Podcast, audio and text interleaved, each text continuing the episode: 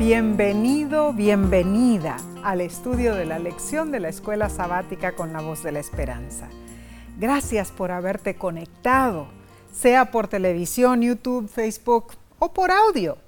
Dios derrame sus abundantes bendiciones sobre ti y los tuyos.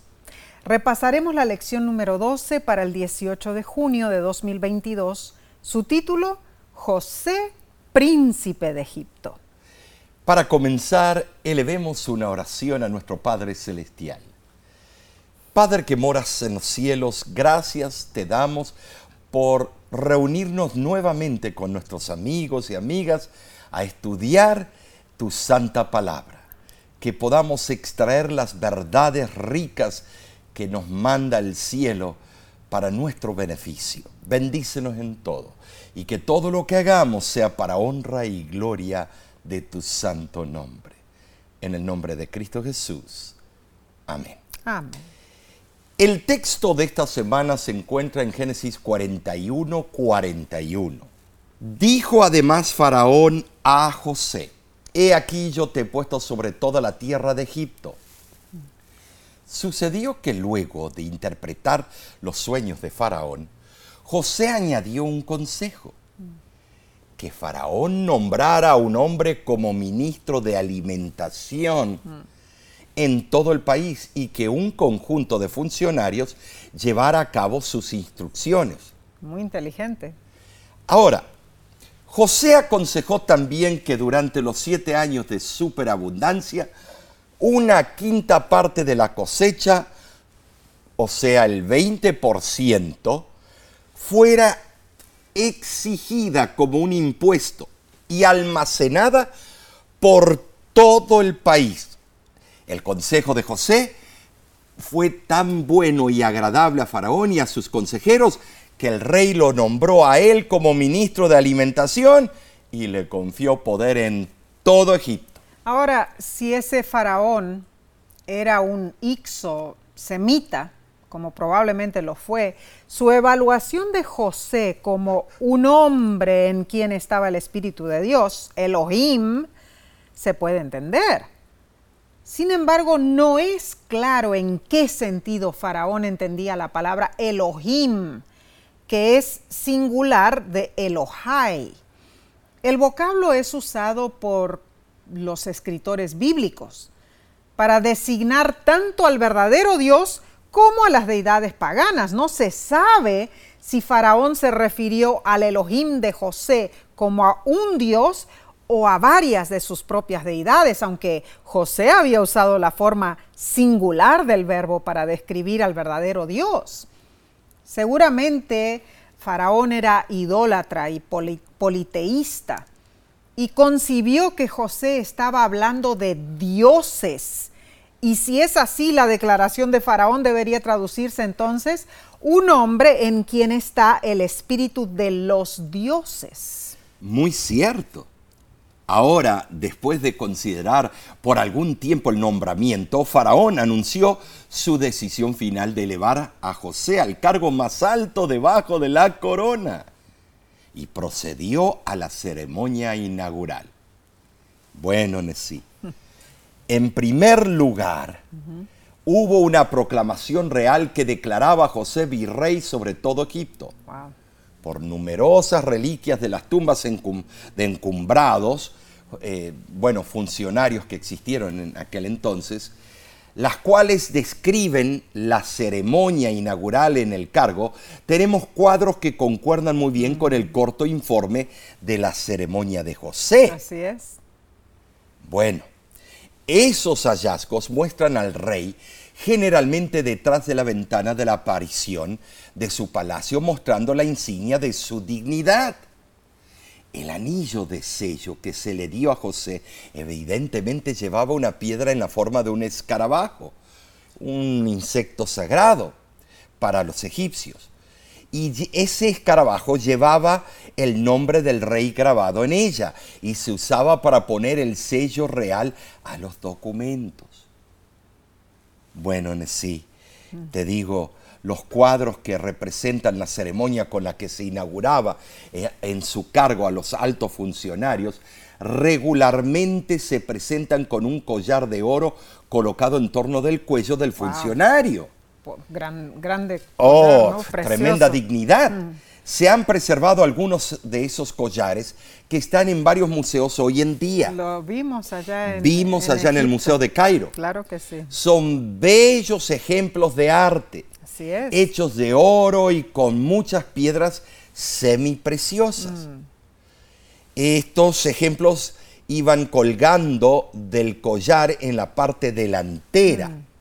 Aquí hay una inscripción que da los nombres del rey y sus títulos en uno de esos collares que nosotros vimos allá en Cairo. O sea, muestra la identidad de quién era el rey, ¿no es cierto? El título del... Y el funcionario segundo en poder. Mm.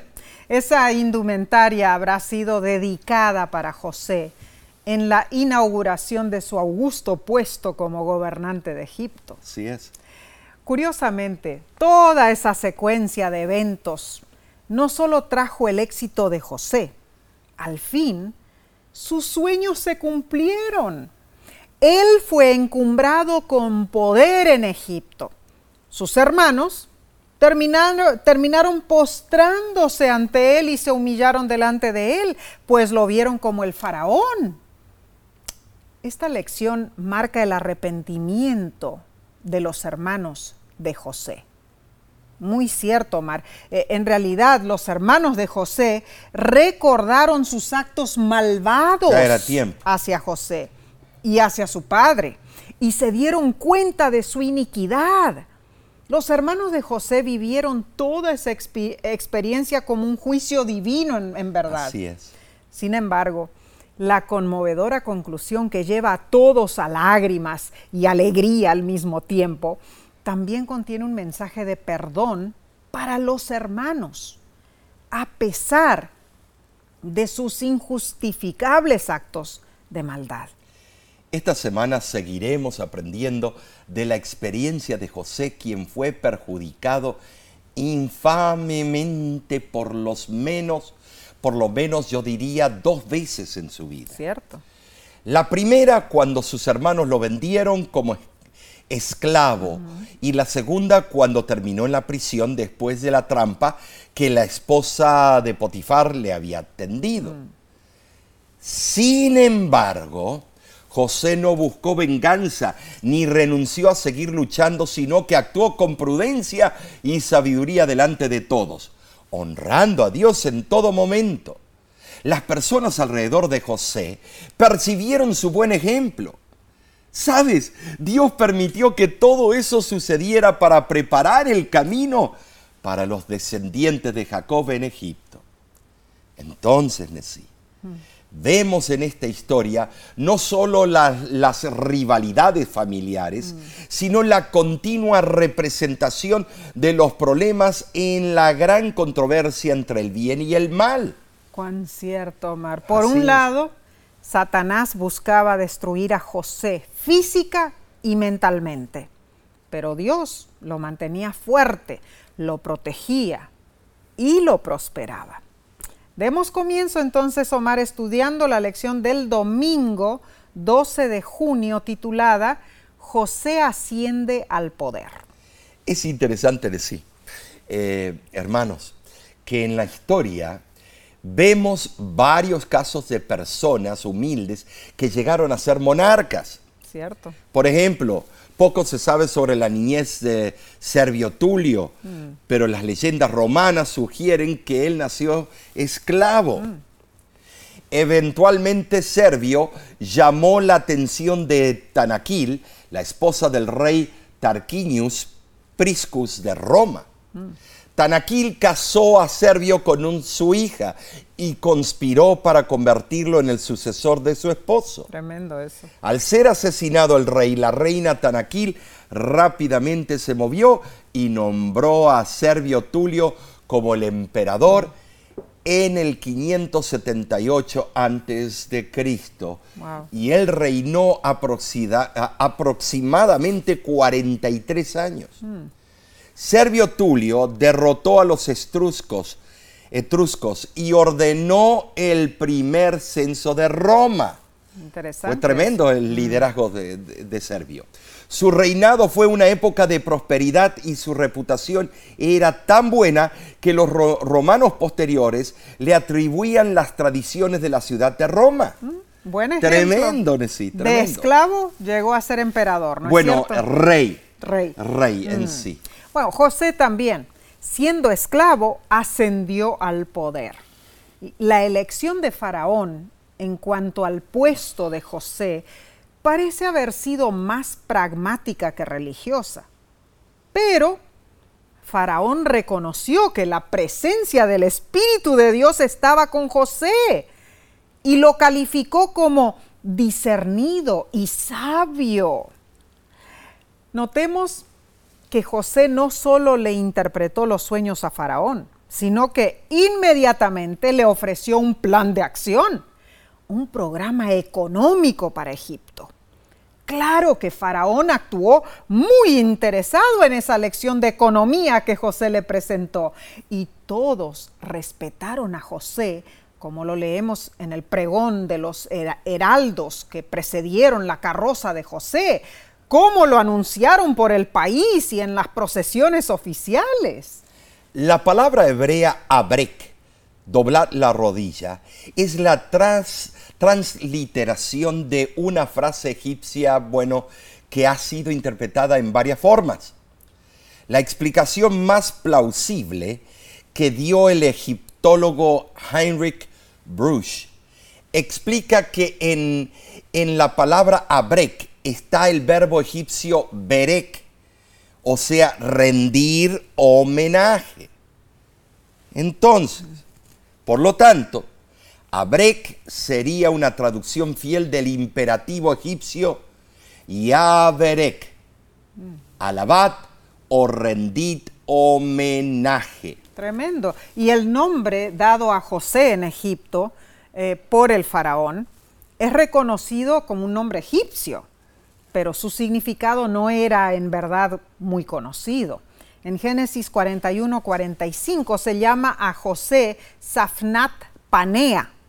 Su nombre fue descubierto en una ins- inscripción de la última parte del período Bubastis en el siglo 9 antes de Cristo. Ah, eh, eh, fue escrita en Egipto y el nombre es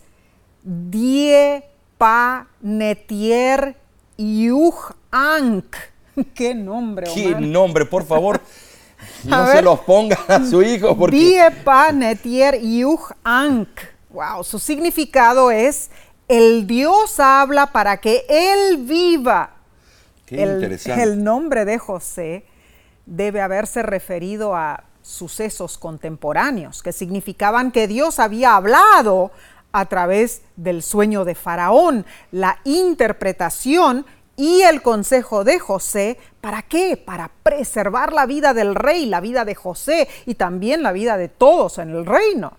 Interesante, Nesí, ¿eh? Eh, porque algunos dicen que José fue el diseñador de una de las primeras pirámides y otras cosas más. Mm. Eh, Bueno, interesante eso. interesante que no solo recibió José un nombre egipcio, sino también una esposa egipcia. Cierto Y eso. no cualquier cosa. Mm.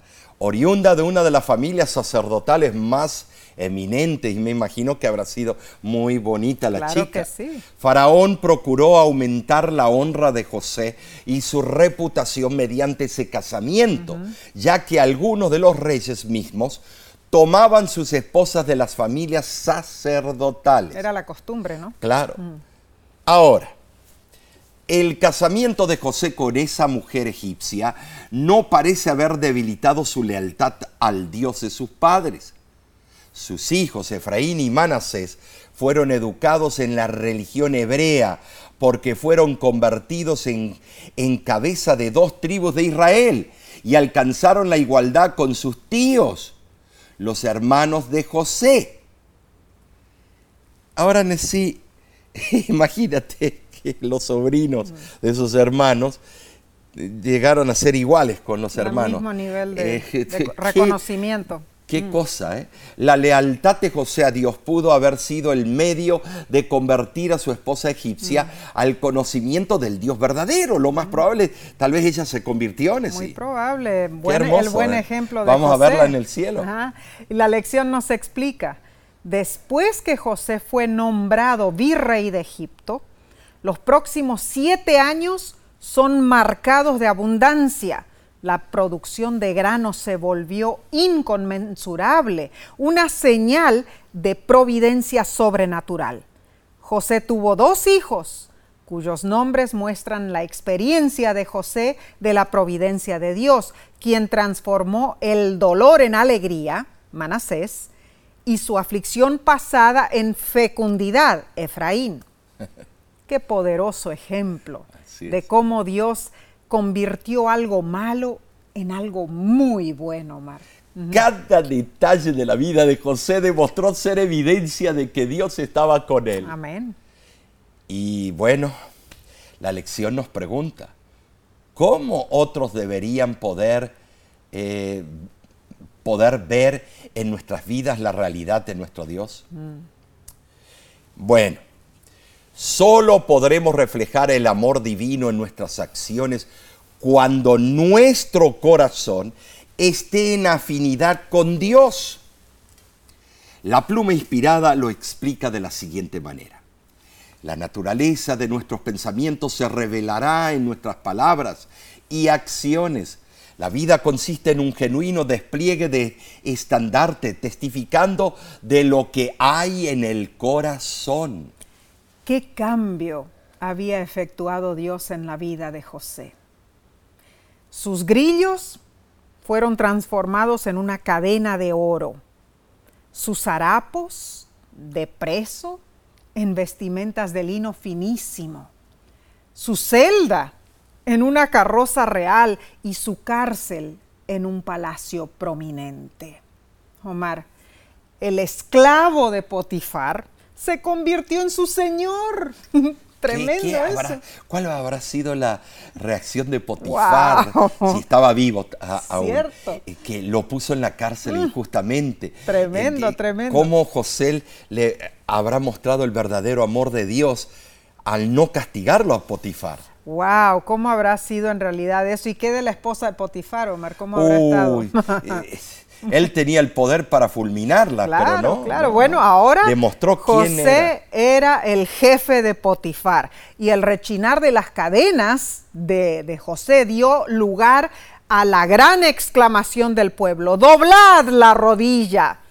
La humildad va antes de la honra. La servidumbre y el sufrimiento fueron los peldaños para la autoridad. Cuán bien fue recompensado el fiel siervo de Dios por su lealtad y paciencia. Hermosa lección. sí. Eh, seguiremos estudiando en unos segundos, en un instante en realidad. No te vayas porque volvemos rápidamente.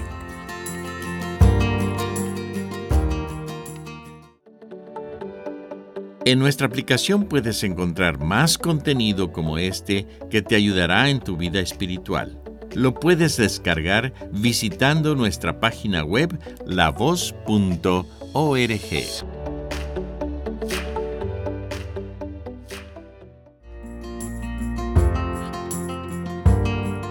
Qué privilegio estudiar juntos la palabra de Dios.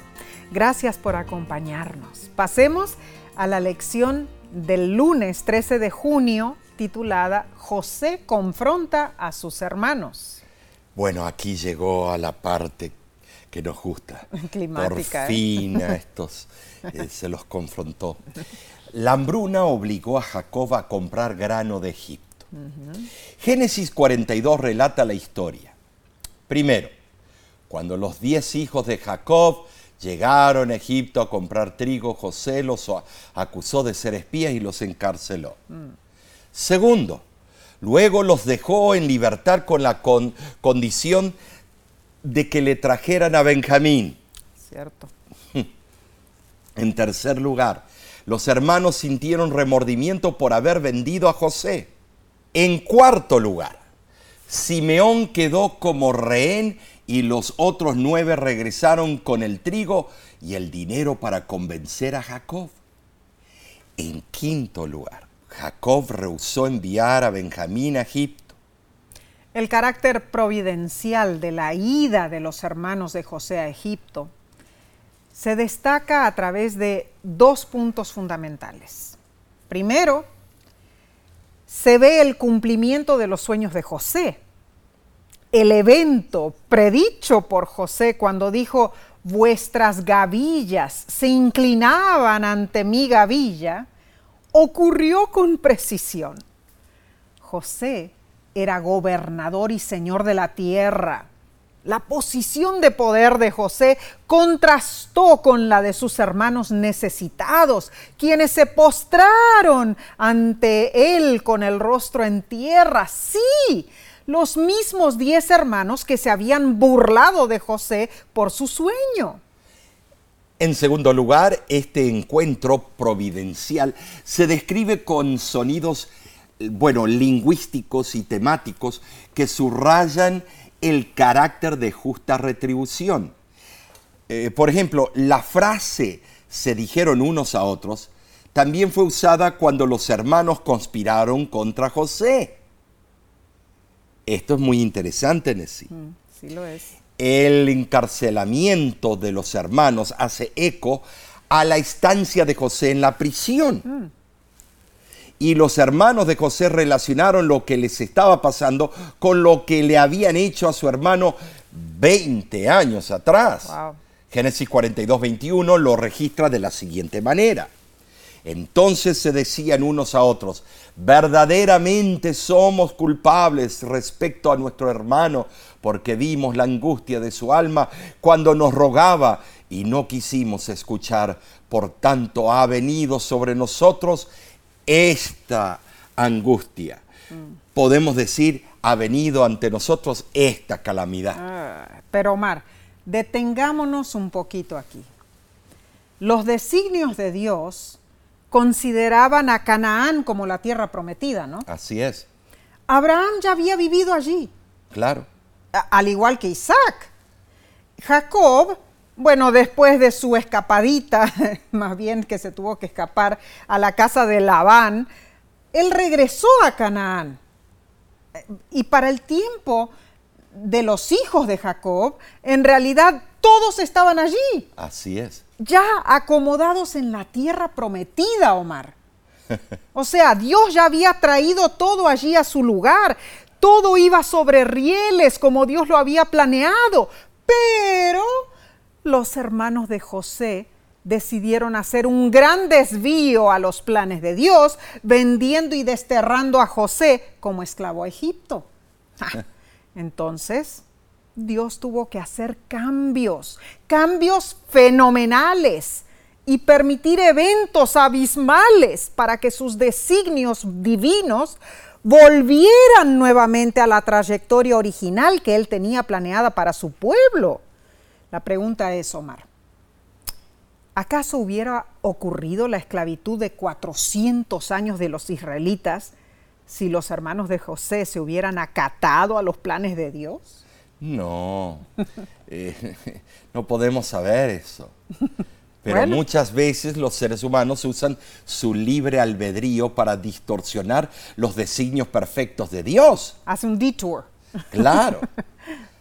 Ahora, por causa de los maléficos actos de los hermanos de José, Dios rediseñó sus planes, utilizando a José como su divino instrumento. A la edad de 30 años, José nunca podría haber manejado una tarea de clase mundial sin darle un curso intensivo y orientación especial. Dios enseñó a José a manejar los asuntos de la casa de Potifar. Ah, bueno, sí. Y continuó enseñándole en prisión Mm. donde fue responsable de los prisioneros y 13 años más tarde recibió el cargo de gobernador de Egipto. Una escuela específica que Dios allí lo puso para que él aprendiera, ¿no? El plan de Dios para José estuvo perfecto y a tiempo. Así fue. Ahora, La preparación divina fue hecha a medida para la tarea específica que Dios tenía para él. Es interesante que José, después de más de 20 años, reconoció inmediatamente a sus hermanos, pero ellos no a él. Claro, José tenía más edad y había adoptado efectivamente la apariencia de los egipcios, usaba ropas egipcias y su rostro estaba bien afeitado en vez de lucir una barba semítica como acostumbraban los hijos de Jacob. Además, José hablaba un idioma extraño y era un gran señor. El mero pensamiento de relacionar a su pequeño hermanito José con ese hombre poderoso era absurdo. Cuando vieron que ese gobernante de Egipto no los castigaría por una mera sospecha, sino que los juzgaría justamente, les, les trabajó la conciencia. Ay, sí, cuán diferente habían tratado a José, ¿no es cierto? Cierto. El gobernante de Egipto tenía compasión de los que sufrían hambre en Canaán. En cambio, ellos habían arrojado a su hermano en una cisterna para que muriera de hambre. Horrible. A medida que pensaban en eso, reconocieron su culpabilidad, recordaron la angustia de su hermano. Rubén les echó en cara cómo él los había amonestado para que no pecaran contra el muchacho y ahora recibían justa recompensa mm. por su frialdad. Ay, ay, ay, lo que aconteció por eso. Se acusaron a sí mismos en presencia de José, sin darse cuenta de que él entendía cada palabra. Él estaba escuchando y no declaraba su identidad. Lo que habrá sido para José escuchar todas esas confesiones de sus hermanos. Habrá sido en realidad impresionante. En verdad, todos hemos hecho cosas por las cuales nos arrepentimos. Ay, Omar, solo en el cielo sabremos cuántas de nuestras decisiones desviaron los designios de Dios para nuestra salvación. Debemos remediar nuestras malas acciones, hermanos, aceptar el perdón de Dios y rogarle que reanude sus sabios planes para nuestra vida. Decide hoy mismo. Permite que Dios dirija tu camino. Él sabe lo que es mejor para ti. Sigamos entonces con la lección del martes 14 de junio titulada José y Benjamín. Ah, bueno. En el capítulo 43 de Génesis, la llegada de Benjamín dominó los eventos en la corte egipcia. Yo me imagino lo que habrá sido la chismología o la mitotería. La lección explica que cuando los hermanos se presentaron delante de José, Benjamín fue la única persona a quien José vio. Wow, pobrecito, después de tanto tiempo. Génesis 43, 29 menciona a Benjamín como el hermano de José. Cierto. A Benjamín se lo llamó por su nombre, mientras que a todos los demás no fueron identificados. Simplemente se les denominó hombres. Mm. Ay, ay, ay, qué dulce. Bueno, perdón. Y, y, José llamó a Benjamín hijo mío, hijo mío, como reafirmando un afecto especial por su hermano su hermanito menor. Claro, era el más chiquito. Claro. José le concedió a Benjamín la gracia que él nunca recibió de sus hermanos. Mm, y esos hermanos mayores estaban devastados por el miedo. Tener miedo, eso es un sentimiento horrible. Yo recuerdo cuando, cuando yo era niña, Omar, que me daba miedo apagar la luz del cuarto antes de ir a dormir, ¿a ti no? Sí, sí. ¿También te ocurría eso? Oh, sí. bueno, cuenta una anécdota que dos exploradores estaban en un safari por la selva cuando de repente un feroz león saltó frente a ellos. Mantén la calma, susurró el primer explorador. ¿Recuerdas lo que leímos eh, eh, en el libro sobre animales salvajes? que, que si te quedas completamente quieto y miras al león a los ojos, se dará la vuelta y correrá. Claro que sí, respondió su compañero. Tú has leído el libro y yo también he leído el libro. ¿Pero acaso el león ha leído el libro? es cierto. El miedo, ¿eh? bueno, los hermanos de José estaban despavoridos, Ay, ay, no ay, porque tenían un león frente a ellos, sino porque estaban frente al poderoso monarca egipcio, Claro que quien sí. con solo una mirada a sus oficiales podía ordenar exterminar Mm. a cada uno de ellos. Fácil. Temían ser echados en la cárcel o ser castigados por muerte a causa del dinero que les había sido devuelto en el primer viaje. Claro. Bueno, sin embargo, en vez de un castigo, José les preparó un banquete. Lo hizo porque ellos habían traído a Benjamín y entonces les pagó bien por mal. Ah, bueno, el autor de la lección menciona lo siguiente. Es como si Benjamín tuviera un efecto redentor en toda la situación. Cuando todos los hermanos se sentaron según sus edades, respetando las reglas del honor, a Benjamín, el más joven, se le sirvió cinco veces más que a todos los otros hermanos. Y sin embargo, ese favoritismo no les molestó, a diferencia de cuando José era el favorito de su padre años atrás. Es interesante que una mesa separada fue preparada para José y para sus hermanos. Eh, bueno, Mar, quizá José comía separado debido a su elevada posición o tal vez su séquito egipcio no comía con él porque él era de otra raza. Mm, no sabemos, Las ¿no? Mm. luchas raciales.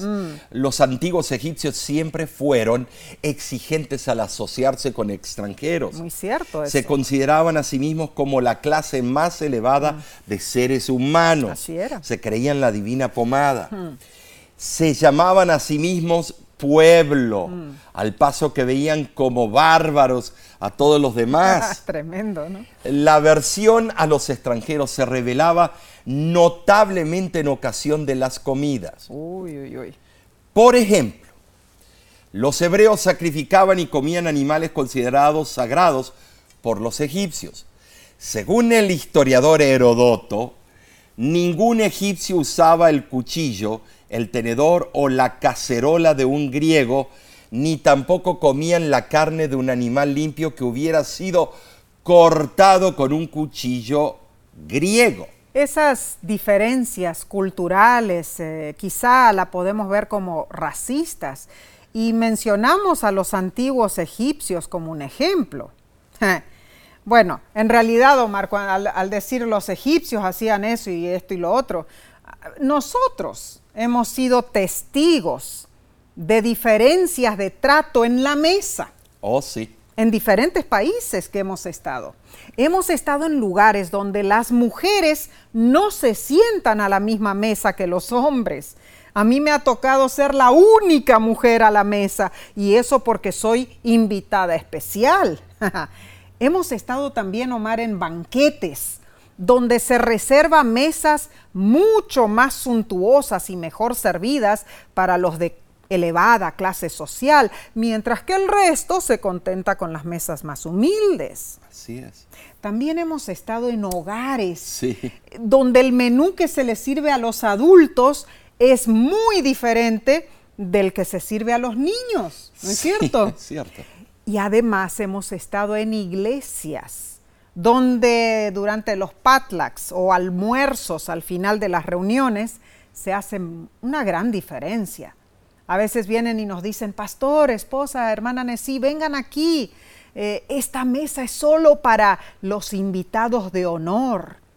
Bueno, claro, claro que muchos lo hacen como muestra de aprecio, ¿no es Sí, cierto? A no- nosotros. No hay malicia. No, no, pero eh, eh, es notable ver, Eh, ver es eso, cierto. ¿no? eh, Nos ha tocado ver también a nosotros diferentes situaciones. Incluso algunas nos hacen sentir incómodos. Pero en aquel comedor de la antigua corte real egipcia, el ambiente era único. Me acuerdo Cierto. cuando comimos con nuestros hermanos samoenses, viste que los invitados lo ponen en una mesa Oh. lleno de comida y nadie come hasta que nosotros Muy y- especial. y, nos dan una bendición eh, que dura media hora Y ponen a una persona ahí escoltando. escoltando Para que comamos. para que comamos Ujú, sí. y habían, nos pusieron un tremendo pez ahí con los ojos y la cabeza mirándonos me imagino la conversación entre los hermanos alrededor de aquella suntuosa mesa En Egipto. sí Wow. imagínate patriarcas y profetas menciona lo siguiente Creyendo todavía que José no comprendía su lengua, los hermanos conversaron libremente entre sí, de modo que le dieron buena oportunidad de conocer sus verdaderos sentimientos. Deseaba probarlos aún más y antes de su partida ordenó que ocultaran su propia copa de plata en el saco del menor. Esa fue una oportunidad única para José de ver claramente los caracteres y personalidades de sus hermanos. Claro, Mar, aprovechó José, aprovechó cada segundo, asegurándose de saber cada detalle sin darse a conocer y decidió probarlos aún más a fondo, al esconder una pertenencia real entre las ropas de Benjamín. Y no era cualquier pertenencia, hermanos, era la copa de plata de José, una copa especial de adivinación. Esto está interesantísimo. Seguiremos, seguiremos con esta saga en unos segundos. No te vayas, volvemos enseguida.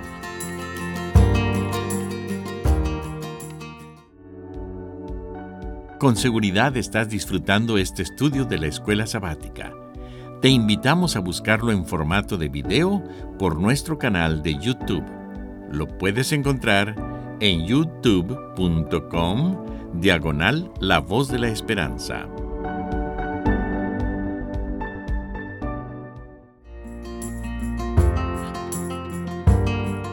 Esta lección está súper fascinante, ¿no es cierto, es, Omar? sí. Tremendo, muchas gracias por acompañarnos. Pasemos entonces a la parte del miércoles 15 de junio titulada La Copa de la Adivinación. Qué bueno que estamos tocando esto, Nesí, porque eso suena medio... Mágico. eh, mágico o no, magia, eh, brujería. En el primer viaje, José había mandado devolver el dinero que sus hermanos habían dado por la compra del grano. ¿Cierto? Esta vez José dio órdenes específicas de que pusieran su preciosa copa de plata en el costal de Benjamín. Eh, Eso significa que esta copa estaba relacionada con el espíritu de profecía, Mm, Veamos. Ay, que era ¿eh? un medio. Ay, Bueno, no, bueno. eso suena raro. Pero ¿no, no, no puso ninguna otra cosa en los otros costales, ¿no? no, no. Y solo a Benjamín. Solo a Benjamín. Algo raro, considerando que el muchacho había sido el invitado de honor. Ahora él era el sospechoso culpable de robar el objeto real. Yikes. Y la lección nos pregunta, ¿por qué José puso la copa de adivinación en el costal de Benjamín y no en el otro hermano, el de otro hermano? Pero, ¿qué era la copa de la adivinación? Se suponía que esa copa poseía la virtud de descubrir cualquier sustancia venenosa que pusiese en ella, eh, que se pusiese en ella, eh, para matar al rey o algún funcionario. En aquel entonces esas copas eran altamente apreciadas y consideradas como una protección contra el envenenamiento. Bueno, Génesis capítulo 44, 14 y 15 cuenta lo que sucedió cuando los hermanos mayores se percataron que la copa mágica estaba en el costal de Benjamín. Y dice la Biblia, vino Judá con sus hermanos a casa de José y se postraron delante de él en tierra. Y les dijo José, ¿qué acción es esta que habéis hecho? ¿No sabéis que un hombre como yo sabe adivinar? Mm. El hecho de que José tuviera una copa de adivinación no significaba que él creyera en su poder. Claro, Omar, en realidad este, José estaba allí, pero él bien sabía quién era Dios, el poder que era solamente de Dios. Pensar en una copa que era mágica o algo así. Así ¿no es como la copa de Cristo, que los templarios dicen que la guardaron. Bueno, Bueno. entonces José en realidad la tenía como una copa real. Claro. Copa personal de él. Patriarcas y profetas comenta lo siguiente. José se proponía obtener de ellos un reconocimiento de su pecado. Jamás había pretendido poseer el poder de adivinar, pero quería hacerles creer que podía leer los secretos de su vida. ¡Ay, qué, qué emoción, qué acción, qué intrigas! La intensidad de la emoción de los hermanos y su reacción es significativa. Claro que sí. ¡Oh! Increíble, fuese una película de Hollywood le pondrían la música eh, mejor eh, de, de las películas grandes, famosas. Todos estaban unidos en el mismo dolor, temiendo por la vida de Benjamín. ¿Cómo- cómo no? Sí. Estaba la real posibilidad de que se perdiera como José. Mm, y siendo inocente como José, fuera también esclavo en Egipto. Ay, ay, ay, ay, ay, ay, ay. Ay, qué angustia. Por eso Judá propuso que él fuese tomado como esclavo en lugar de Benjamín, Wow. así como el carnero había sido sacrificado en lugar del inocente Isaac. Muy cierto. Ahora, Judá. Judá se presentó a sí mismo como un sacrificio, un sustituto, cuyo propósito fue hacer frente al gran mal que seguramente devastaría a su padre. Cumpliendo el sueño del joven José, todos sus hermanos se postraron delante de él pidiendo misericordia. Y se han preservado varios altorrelieves antiguos egipcios que describen situaciones similares a estas. A uno de ellos muestra a un grupo de suplicantes cananeos delante del general Haremheb del siglo XIV a.C. Algunos hombres están echados en el suelo con los brazos extendidos, otros con la cabeza levantada, suplicando ante el alto dignatario, y otros aún arrodillados o inclinados, pero todos se ven implorando para impresionar al general con la urgencia de su pedido. Es interesante ver esos altos relieves en diferentes museos alrededor del mundo. Así habrán estado los hermanos de José inclinados frente a él. En cuanto al sacrificio desinteresado de Judá, ciertamente es digno de alabanza. Es difícil entender la voluntaria sumisión a la esclavitud para tomar el lugar de su hermano menor, que disfrutaba de un grado más elevado del afecto paternal, a fin de salvar a su anciano padre de un nuevo dolor y angustia. Entonces, la magnanimidad desinteresada de Judá pocas veces ha sido sobrepujada. Es cierto. Judá emergió como un hombre verdaderamente convertido, un digno antepasado de la simiente prometida y merecedor de dar su nombre al pueblo elegido de Dios. Así es, Omar. Un cambio tremendo, ¿no es Rotundo. cierto? Y la lección nos pregunta, ¿qué principio de amor es ejemplificado en la respuesta de Judá en cuanto al proceso de sustitución? ¿Cómo ese amor explica la teología bíblica de la salvación? Romanos eh, capítulo 5 versículo 8 dice lo siguiente, mas Dios muestra su amor para con nosotros en que siendo aún pecadores, Cristo murió por nosotros. La pluma inspirada lo explica. La gracia es un atributo de Dios puesto al servicio de los seres humanos indignos. Nosotros no la buscamos, sino que fue enviada en busca nuestra. Dios se complace en concedernos su gracia, no porque seamos dignos de ella, sino porque somos rematadamente indignos. Lo único que nos da derecho a ella es nuestra gran necesidad. Dios nos ama, hermanos, no conforme a nuestros méritos.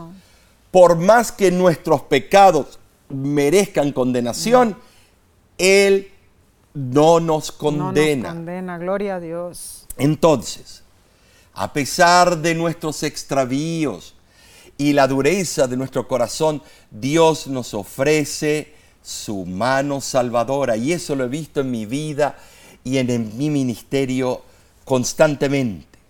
Así de maravilloso es el amor de Dios. José, al ver que Judá se ofrecía para ser castigado en lugar de Benjamín, ya no dudó de que se había efectuado un cambio completo en sus hermanos y particularmente en Judá. Omar, él, él enseguida, yo creo que ahí él captó la verdadera reconciliación que podría ocurrir entre ellos, ¿no es cierto? Él vio que ahora ellos eran muy distintos de lo que habían sido aquel día en que Judá tan elocuentemente instó a los otros a que lo vendieran como esclavo. Las tácticas de José habían resultado muy efectivas. Finalmente había cambiado la conducta de sus hermanos y José se sintió satisfecho porque su conversión era genuina. No había necesidad de continuar sometiéndolos a prueba. José estaba listo para revelar su identidad. Para ver ese magno episodio, pasemos al estudio del jueves 16 de junio, titulado Yo soy José, vuestro hermano.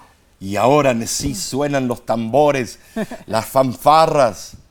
Tan, tan, Oh, qué impresionante. La actitud de Judá impresionó a José Nesí. Así fue. Su discurso demostró tierno afecto por su anciano padre y acendrado amor al único hijo que mm. quedaba vivo de Raquel. Judá dio amplia evidencia del cambio ocurrido en los hermanos. Así fue. El momento crucial fue cuando Judá dijo no podría ver el mal que sobrevendrá a mí, Abi, a mi padre. a mi padre. Al oír eso, José no pudo refrenarse para revelar su identidad. Pobrecito. Lo que habrá sido las lágrimas de mm. José sintiendo que no podía contener las lágrimas, ordenó a sus sirvientes que salieran de la sala real. Wow, seguramente esa residencia de José estaba próxima al palacio porque cuenta la historia que esa orden fue oída por todo el séquito de José y rápidamente fue informada a Faraón. Hasta ese momento José, para sus hermanos, era Safnat Panea, el gobernante que les hablaba mediante un intérprete.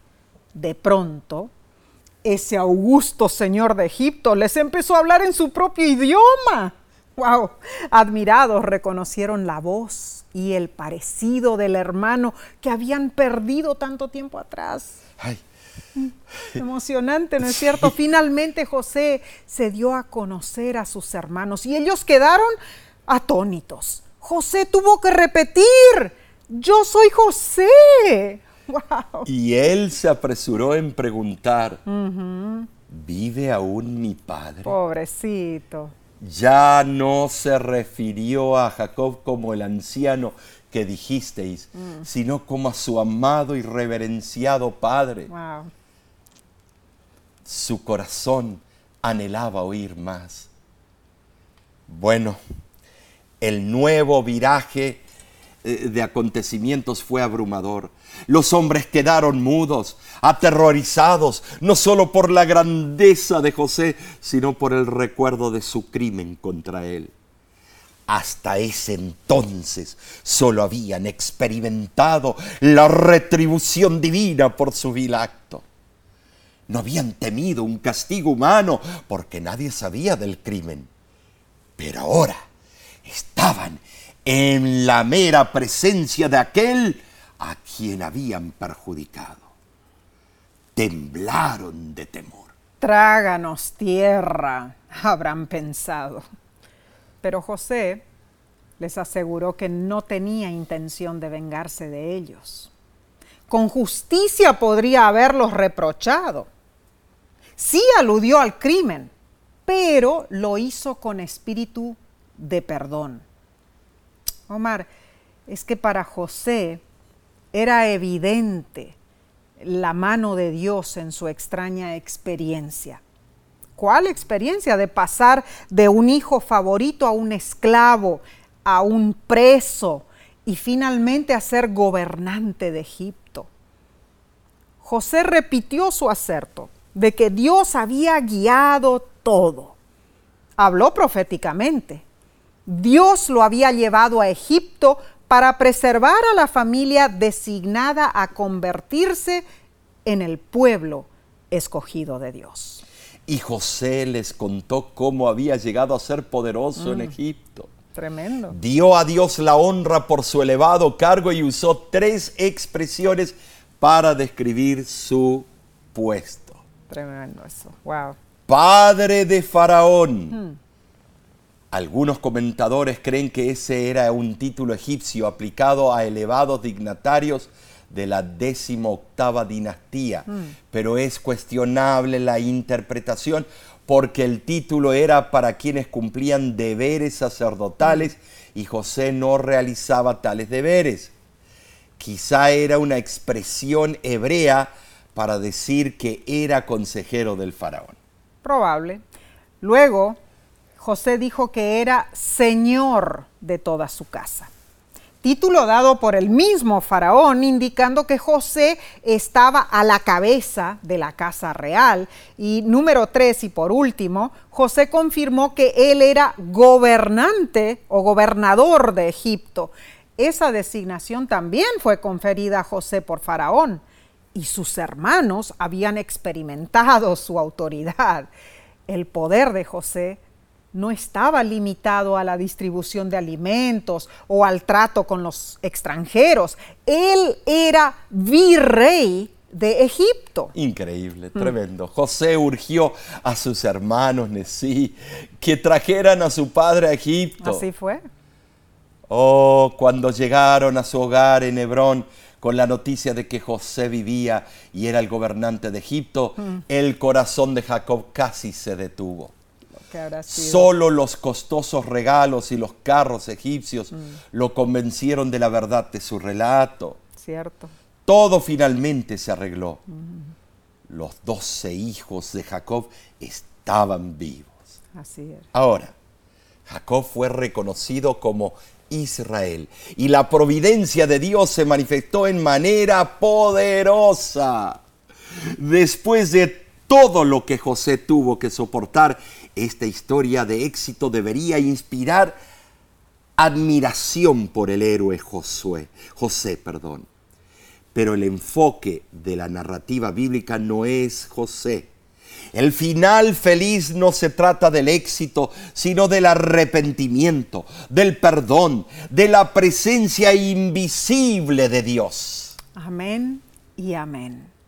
Repasemos lo que estudiamos. Después de duras pruebas, José fue nombrado virrey de Egipto. Llegó el hambre y Jacob envió a sus hijos a Egipto a comprar grano. Allí ocurrió el emocionante reencuentro de José con sus hermanos. Luego vemos, en tercer lugar, José probó a sus hermanos hasta convencerse de que ellos habían cambiado. Finalmente mandó a traer a su padre y les prometió alimento, los mejores pastos para sus animales y Gosén, la tierra más cotizada de Egipto. Hermosa lección. Nesí, sí. de verdad vemos que al final de todo Dios tiene la última palabra. Mm. Nos llevó a sentir angustia y sufrimiento con ganas de vengarnos, pero también nos presentó la fe y el triunfo de Dios. Gloria. Qué hermoso, ¿no es cierto? Alabado sea el Señor. Bueno, Omar, ahora si esta lección fue buena, la de la semana que viene estará mejor, porque cerraremos este trimestre con broche de oro. Ahora, ¿cuál, cuál, cuál va a ser ah, el tópico? El, eh, próximo estudio se titula Israel en Egipto. No te lo pierdas. Acompáñanos nuevamente para que es. estudiemos juntos. No olvides compartir estas lecciones con tus conocidos. Y si no lo has hecho, inscríbelos eh, a nuestro canal de YouTube. Tú puedes compartir la verdad, hacer la obra misionera sí. con nuestros sermones, eh, con el programa Ayúdame a Entender y con el estudio de la lección Claro, de escuela sabática, es. además de campañas evangelísticas, mucho material para ofrecerte en nuestro eh, canal de YouTube. Así también. es, también estamos en Facebook. Si Y- quieres más Y información, en el canal Esperanza. Esperanza TV también, claro que sí, Nuevo Tiempo y otros canales también como 3ABN. No es cierto, Eh, cualquier información, información que quieras obtener eh, de la voz de la esperanza, búscanos en nuestra página